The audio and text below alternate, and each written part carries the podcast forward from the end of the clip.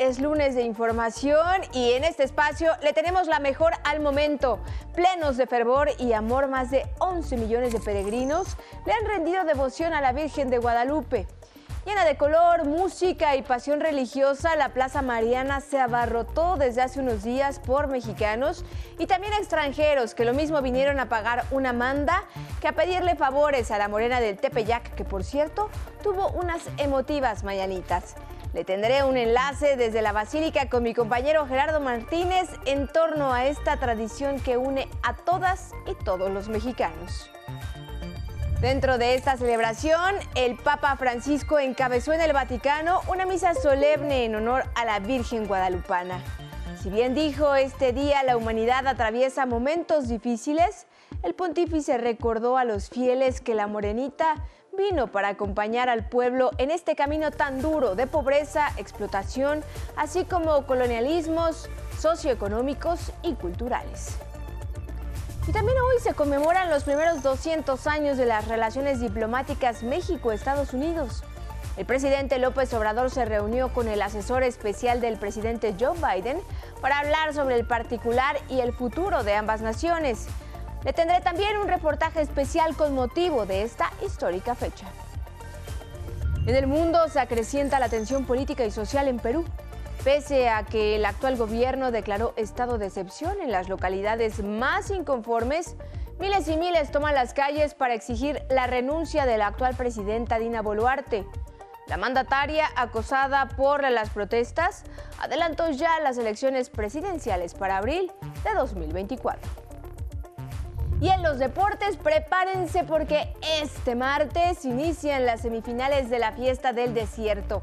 Argentina de Messi y Croacia de Modric se verán las caras, mientras que el miércoles harán lo propio Francia y la sorprendente Marruecos. ¿A quién le van? Es el resumen y con él comenzamos. Hola, hola, ¿cómo están? Muy buenas tardes, los saludo con muchísimo gusto y le doy la bienvenida a este espacio informativo, también a, a quienes ya nos escuchan en el 95.7 de FM, la frecuencia de radio del Instituto Politécnico Nacional. Un gusto saludar a Adriana Rodríguez, quien me acompaña en la interpretación en lengua de señas mexicana, y ambas los invitamos a que nos sigan, que nos escriban, estamos en Facebook, Twitter, Instagram y en nuestra página de 11 Noticias. Es muy sencillo compartir sus opiniones y comentarios con nosotros, solamente tienen que poner hashtag 11 Noticias y con muchísimo gusto los leemos. Iniciamos y nos vamos a un enlace hasta la Basílica donde millones de mexicanos movidos por la fe vuelven nuevamente a llenar el santuario del Tepeyac para rendirle tributo a la Virgen de Guadalupe en su día. Y tú estás ahí, Gerardo Martínez, con todos los detalles. Te saludo con gusto. Muy buena tarde. Adelante con la información. Carla, muy buenas tardes. Saludamos a todo el, auditorio. Efectivamente, desde antes de las 5 de la mañana ya nos encontrábamos en las inmediaciones de este lugar y ha sido un día de entusiasmo, un día de fe, el que, el que se ha vivido aquí en el atrio de la Basílica de Guadalupe, donde se han dado miles y miles de eh, peregrinos cita para estar a los pies de la Guadalupana. Cabe destacar que el reporte, el último reporte por parte de las autoridades, destaca que hasta este momento han estado en las últimas horas alrededor de 5 millones de peregrinos que han, han venido a rendir tributo a la Virgen de Guadalupe. Nosotros hicimos un recorrido y esto, esto fue lo que encontramos aquí en las inmediaciones de la Basílica de Guadalupe. En la Basílica de Guadalupe el amanecer fue de fe, esperanza, agradecimiento y de compartir algo de lo recibido. Eh, trajimos 5 mil tortas, 5 mil refrescos, 5 mil plátanos, pero de hecho creo que plátanos venían un poco más de lo normal porque hasta nos sobró eh, un poco. A las 5 de la mañana, la banqueta de la calzada de Guadalupe era un dormitorio a pesar de los 13 o 14 grados de temperatura. José ahí estaba, alentado por la fe de la guadalupana. ¿Qué se siente estar aquí, de haber dormido aquí en el suelo? Pues ya he venido otros años y pues ya es como costumbre. Porque, pues que se cree que esta vez no, pues no me siento tan cansado.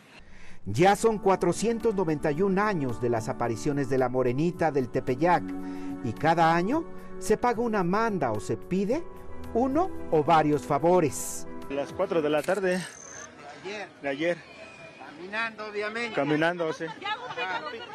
Caminando. O sea que fácil, fueron 30, 40 kilómetros. Mm, Más o menos, sí. Ok. Piensa llegar hasta allá, así. Sí, sí. sí. Vamos a llegar. ¿Es la primera vez que lo hace? No, llevan varios años. En unas horas el atrio de la basílica se convirtió en el escenario donde los danzantes rinden tributo a la Virgen Morena del Tepeyac. Carla, algo muy importante que destacar. Las autoridades han reportado que hasta este momento aquí en la Basílica de Guadalupe se reporta saldo blanco, por fortuna. Más de 5.000 elementos de la Policía Preventiva se encuentran resguardando no solo el atrio de la Basílica de Guadalupe, sino también los alrededores. Por otra parte, debo decirte que a las 12 del día se realizó la misa de las, de las rosas. Esta estuvo encabezada por el cardenal Carlos Aguiar Retes. En esta misa, la misa de las rosas, se anunció la novenaria intercontinental guadalupana. Esto que inicia el camino para los festejos de los 500 años de las apariciones de la Virgen de Guadalupe. Esto a celebrarse en el año 2031. Por otro lado, también te comento que desde la Basílica de San Pedro, en el Vaticano, el Papa Francisco encabezó la Santa Misa en honor a la Virgen de Guadalupe, emperatriz de América y patrona de Filipinas.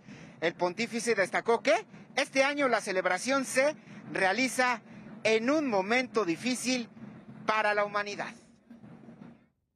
Es un periodo amargo, repleto de fragores de guerra, de crecientes injusticias, carestías, pobreza, sufrimiento. Hay hambre. Y aunque este horizonte aparezca sombrío y desconcertante, ella vino para acompañar al pueblo americano en este camino tan duro de pobreza, explotación, col- colonialismos socioeconómicos y culturales. Ya para finalizar, Carla, te comento que la gente no ha dejado de venir. Podemos observar a través de lo que es la avenida, la, calzada de Guadalupe, que continúan llegando peregrinos. Hay que decir que hasta las 7, 7, 8, 9 de la noche habrá misa cada hora. Así que si usted que nos ve piensa venir a la Basílica de Guadalupe, lo puede hacer. Pero eso sí, ojo, hay que traer cubrebocas porque como se trata de aglomeraciones, pues más vale prevenir que lamentar. Carla, la información que tenemos esta tarde. Gracias, Gerardo. Ahí el reporte desde una basílica que luego de dos años de pandemia luce así, repleta de feligreses quienes han llegado movidos por la fe. Gracias, Gerardo. Gracias por el reporte. Y precisamente sobre la celebración a la Virgen de Guadalupe, la jefa de gobierno de la Ciudad de México, Claudia Sheinbaum, reportó que al momento han llegado 11 millones de feligreses a la basílica.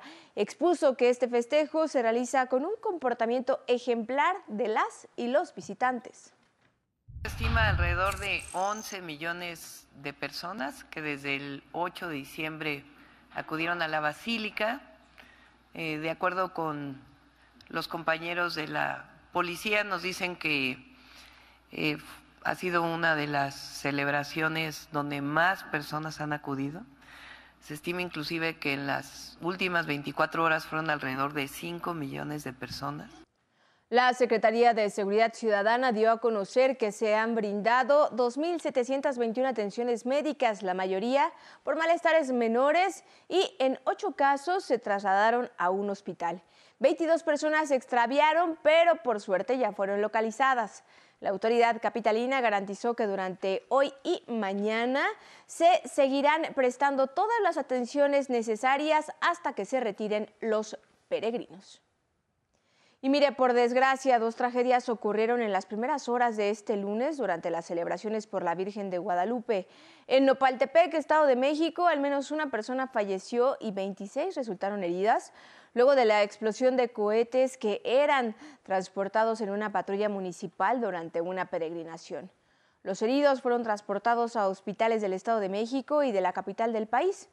La otra tragedia ocurrió en Querétaro, donde también una explosión de pirotecnia dejó 14 personas heridas que se encontraban congregadas por los festejos de la Guadalupana. El siniestro ocurrió en el exterior de una parroquia en la colonia Felipe Carrillo Puerto. Autoridades de protección civil informaron los organizadores no contaban con los permisos para el uso de fuegos artificiales y el estallido se debió por un mal manejo de la pólvora. Y le platico, la Virgen Morena también es venerada en Estados Unidos. Miles de peregrinos acuden al santuario de Nuestra Señora de Guadalupe allá en Chicago, donde le cantan y realizan misas en su honor.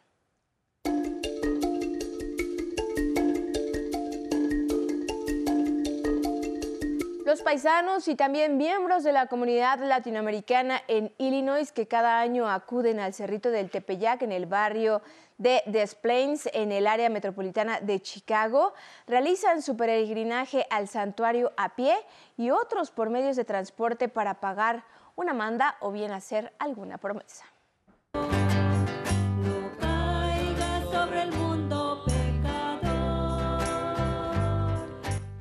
Cambiamos de información. Las fuerzas federales intensifican la vigilancia en Guerrero luego de una masacre.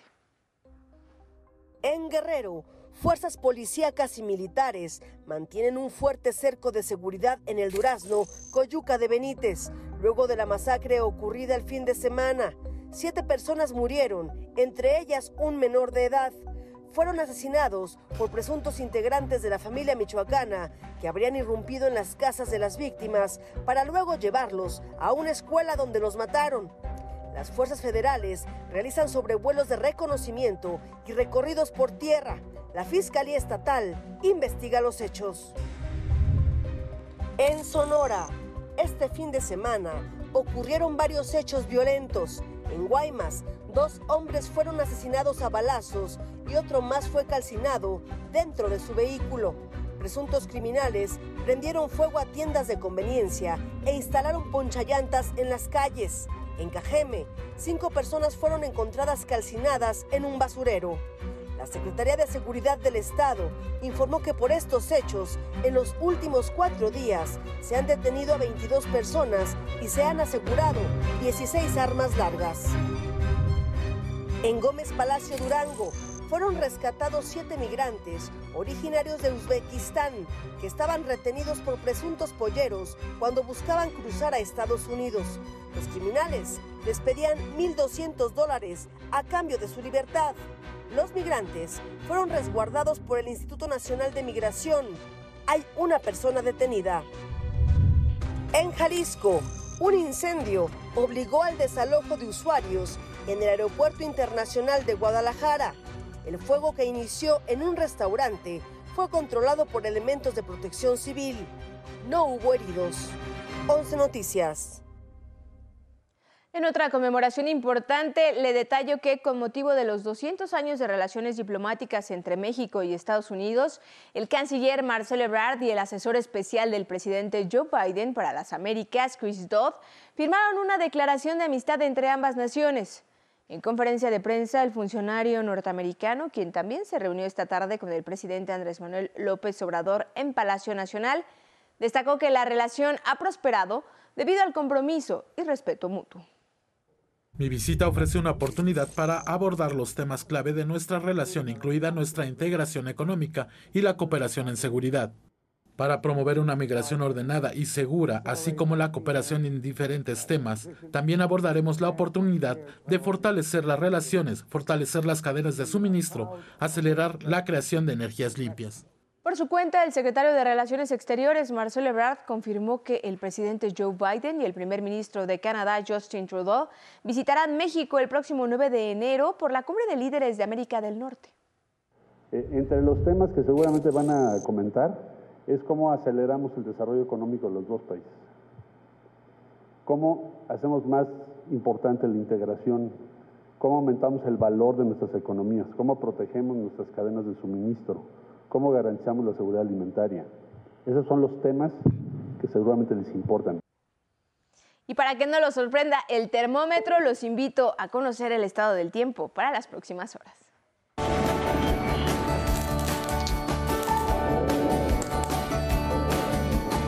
Muchas gracias, Carla. Muy buena tarde. Los saludo con gusto este lunes 12 de diciembre. Les presento la información meteorológica más importante para nuestro país. Las temperaturas bajas en gran parte del territorio nacional sin duda es el tema principal de hoy. En el noroeste y el norte tenemos la presencia del Frente Frío número 16, que ha generado lluvias fuertes en Baja California y Sonora. Además, se presenta la segunda tormenta invernal de la temporada, por lo que bajarán significativamente la temperatura. Podría caer aguanieve o nieve, sobre todo en zonas altas de Baja California, Chihuahua y Sonora. Aquí en la Ciudad de México, quienes están de visita en la Basílica para ver a la Virgen de Guadalupe se encontrarán con una tarde calurosa, aunque por la noche se espera un ambiente frío. Pasamos a nuestro pronóstico por regiones. Comenzamos con el noroeste del país. Ahí tendrán cielo nublado la mayor parte del día. Se esperan lluvias fuertes en Sonora y Baja California, con ambiente templado por la tarde. Para el norte del territorio nacional también tendrán una tarde con poca nubosidad. Se esperan lluvias en Chihuahua y Durango. Por la noche el ambiente será frío. Y esto debido a la tormenta invernal que le mencionábamos hace unos momentos. Se podrían tener las condiciones de aguanieve o nieve en zonas montañosas. Cielo mayormente despejado en el occidente del país. Esperan lluvias aisladas en Michoacán y Jalisco. Sin embargo, el ambiente esta tarde será caluroso. En la zona centro se espera una tarde con poca nubosidad pero sin lluvias. La temperatura aquí en el Valle de México será agradable pues se alcanzará una máxima de 22 grados Celsius.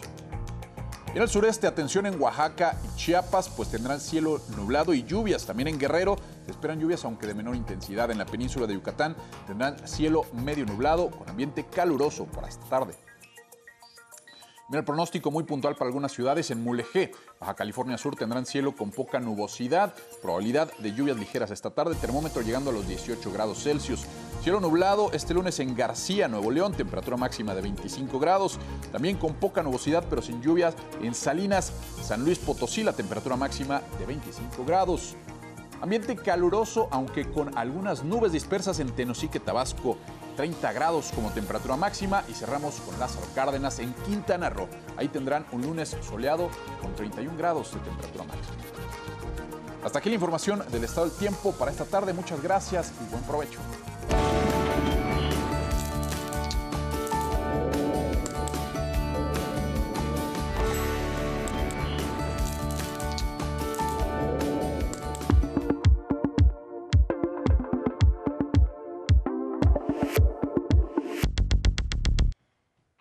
Gracias, Alex. Buen provecho y feliz semana. Y ahora abrimos la ventana del mundo. Se acrecienta la tensión en Perú al sexto día de la aprehensión del ahora expresidente Pedro Castillo. Luego de un fin de semana de crecientes protestas contra el nuevo gobierno que dejaron dos muertos y 16 heridos, la presidenta Dina Boluarte aceptó adelantar la convocatoria para celebrar elecciones en abril de 2024, dos años antes de lo previsto por la Constitución. He decidido asumir la iniciativa para lograr un acuerdo con el Congreso de la República para adelantar las elecciones generales para el mes de abril del 2024. Además, Boluarte impuso el estado de emergencia en las zonas donde se han manifestado, lo que impidió que este lunes 2.000 personas tomaran el aeropuerto de Arequipa y bloquearon varias carreteras. Exigen el cierre del Congreso y la convocatoria inmediata a elecciones. También hoy la Fiscalía presentó ante el Congreso una denuncia constitucional por presunta rebelión y conspiración contra el expresidente Pedro Castillo, quien se encuentra detenido en una comisaría de la policía desde el miércoles pasado. vamos al Oriente Medio. En Irán, las autoridades ejecutaron al segundo manifestante que participó en las protestas contra el gobierno iniciadas en septiembre. A pesar del rechazo internacional, el joven de 23 años de edad murió ahorcado bajo el cargo de enemistad con Dios. La ONG Justicia para Irán denunció que al sentenciado se le negó el acceso a un abogado y se le designó uno de oficio quien se puso del lado de la Fiscalía.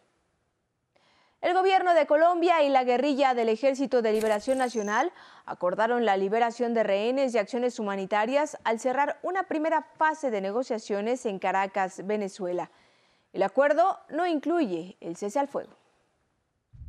En su primer día de labores, la nueva y primera alcaldesa de Los Ángeles, California, Karen Bass, declaró estado de emergencia para atender a 40.000 personas sin hogar en esa ciudad. La afroestadounidense juramentó ante la vicepresidenta Kamala Harris. Desde este martes, China desactivará la aplicación que controlaba los desplazamientos de sus ciudadanos como parte de su política cero COVID. Determinaba qué lugares podía visitar cada ciudadano en función de dónde había estado en los últimos siete días.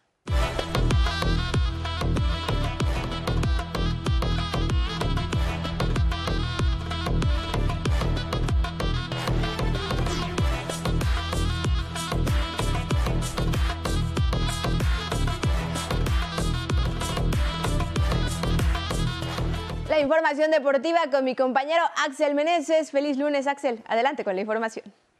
Muchas gracias Carla, ¿qué tal? Muy buenas tardes. Iniciamos con la fiesta del desierto. Entramos a la recta final de la justa mundialista. Última semana de este torneo y ya están listas las semifinales. Las cuatro mejores selecciones del mundo buscarán el martes y miércoles el boleto al partido más esperado, la gran final.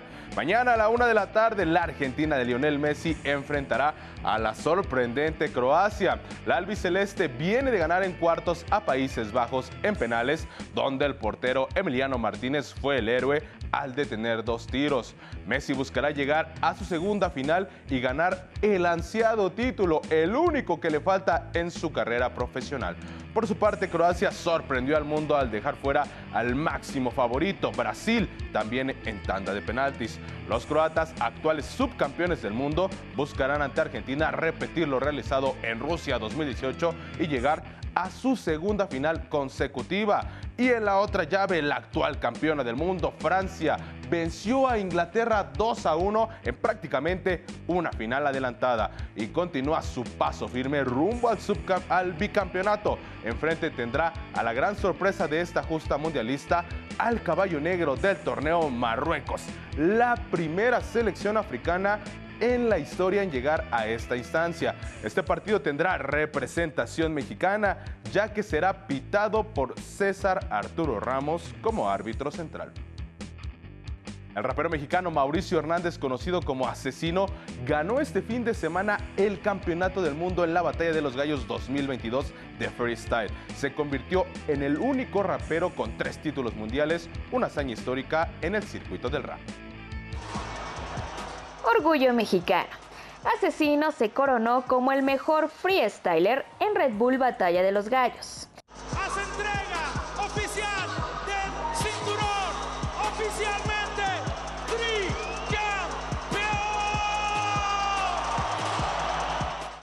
El rapero mexicano Mauricio Hernández, mejor conocido como Asesino, consiguió su tercer título en la competencia de freestyle más grande en habla hispana Red Bull Internacional, que se celebró este sábado en el Palacio de los Deportes.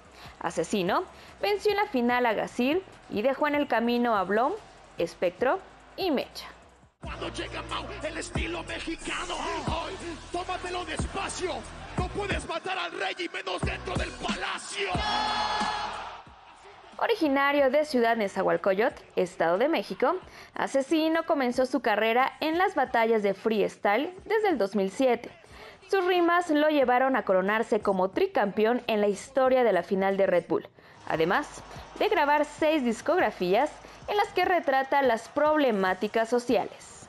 Siempre es esa, esa rabia, esa impotencia, y yo quería enfocar esa canción a eso, a una queja, a un grito de rabia, de decir estoy harto de que pase esto.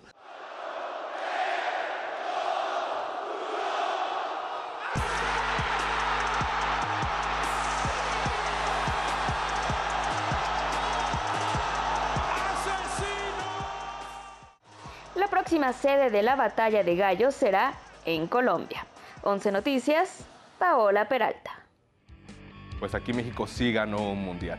En más información deportiva, con 10 de los 18 clubes de la Liga MX este lunes comienza la Copa por México como parte de la pretemporada rumbo al clausura 2023. Se trata de un torneo en el que participan los equipos más populares del país. En el grupo A están América, Pumas, Toluca, Cruz Azul, Necaxa.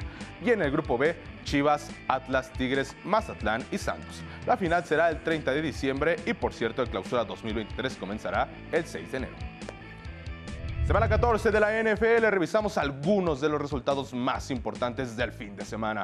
Anoche, los cargadores de Los Ángeles derrotaron 23 a 17 a los Delfines de Miami y siguen vivos en busca de los playoffs. Los 49, aún con un quarterback sustituto, apalearon 35 a 7 a los Bucaneros de Tom Brady y los Vaqueros de Dallas continúan con paso firme y derrotaron 27 a 23 a los Tejanos de Houston.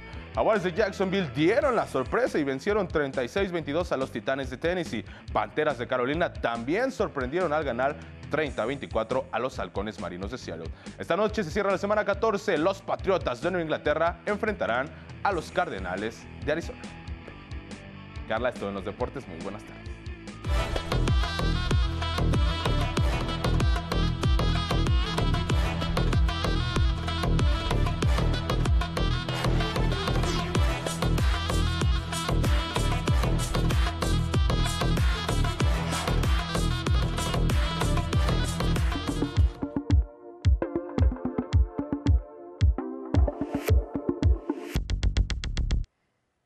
Gracias, Axel. Muy buenas tardes. Y ya está con nosotros Sandra Sitle con la información de los espectáculos. Muy buenas tardes, San. Adelante con la información. Gracias Carla, muy buenas tardes. Pues sigue dando de qué hablar lo que puede ser considerado como el mayor fraude cometido contra fanáticos mexicanos en el medio del espectáculo. Me refiero a lo sucedido en el concierto de Bad Bunny, en el que miles de seguidores del cantante puertorriqueño se quedaron sin entrar al Estadio Azteca, pese a que los boletos los compraron en centros Ticketmaster. El argumento fue que los boletos fueron clonados. La Procuraduría Federal del Consumidor informó que investigará a Ticketmaster, empresa que monopoliza espectáculos en México, por esta situación. El titular de la Profeco, Ricardo Sheffield, informó que están investigando la falsificación de boletos por gente de Ticketmaster. Además, se multará a la empresa por ser la única responsable de duplicado de boletos. De momento, dijo la Profeco, Ticketmaster deberá reembolsar el costo de los boletos a las personas afectadas que no pudieron ingresar, así como pagar una indemnización del 20% adicional. Si usted fue víctima de este fraude, presente su queja a través de la página oficial en www.profeco.gov.mx o en el teléfono del consumidor 5555 68 87 22. Vale decir que esta no es la primera vez que Ticketmaster abusa de los espectadores mexicanos. Solo en 2022 se denunció que en conciertos como los de Coldplay, Dua Lipa o la Fórmula 1, las entradas eran muy caras y se agotaban en los primeros minutos de salir a la venta. Y lo que es peor, extrañamente, los únicos que alcanzan a comprar los boletos son los revendedores, que comercializan las entradas en las puertas de los inmuebles o bien en línea. Y aunque Bardo quedó fuera de las nominaciones al Globo de Oro, Pinocho de Guillermo del Toro está entre las nominadas a Mejor Película Animada. La música para esta cinta, creada por Alexander Desplat y su canción también Chao Papa, con letra también del propio del Toro, están entre las mejores del año. La crítica extranjera en Hollywood también nominó a Diego Luna a mejor actor de una serie dramática por su participación en Andor. Como mejor actor, pero de un musical o comedia, está nominado el mexicano Diego Calva por Babylon. Los premios se entregarán el próximo 10 de enero. Y el Vive Latino regresará a España. El festival más importante de Latinoamérica volverá a presentarse en Zaragoza para una segunda edición el 8 y 9 de septiembre de 2023 los espectáculos. Carla, buenas tardes. Gracias, Sandra. Muy, eh, muy buenas tardes. Feliz semana para ti, feliz semana para ustedes. Gracias por acompañarnos en esta emisión de lunes. Y nos vamos a despedir con imágenes de los miles de peregrinos que acuden a la Basílica de Guadalupe. Llegaron a pie, de rodillas, en bicicleta, en camiones, como pudieron. Pero eso sí, siempre con el fervor guadalupano a flor de piel para pagar sus mandas o pedirle un favor o deseo a la Virgen Morenita. Ahí tiene a toda esta gente que llegue con bien a sus destinos. Yo les deseo que tengan muy buena tarde, muy buen provecho y ya lo saben, nos vemos mañana.